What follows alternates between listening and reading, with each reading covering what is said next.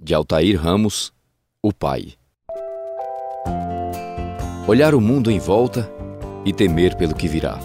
Ver as crianças brincando, gritando, sorrindo, pulando, chorando, impondo, esperneando. Acreditar, sim, é possível, e todo o temor dissipar. Se estou aqui, se outros estão, por que então se assustar? Logo nas primeiras horas, aquela coisinha pequena, meio inchada, enrugada. Nossa, é tão esquisito. Ao mesmo tempo, é lindo.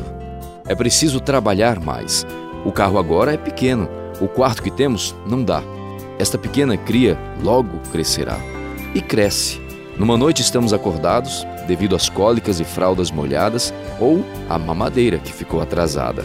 No outro dia, já estamos ensinando coisas que pouco sabemos: falar, andar, ler, escrever, soltar pipas, fazer pipi e enxugar, fazer pipi e balançar.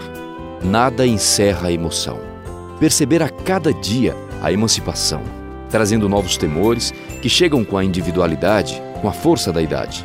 Egoísmo e medo de perder, novas coisas a entender, sentindo-se ultrapassado, aprendendo e ensinando, sempre.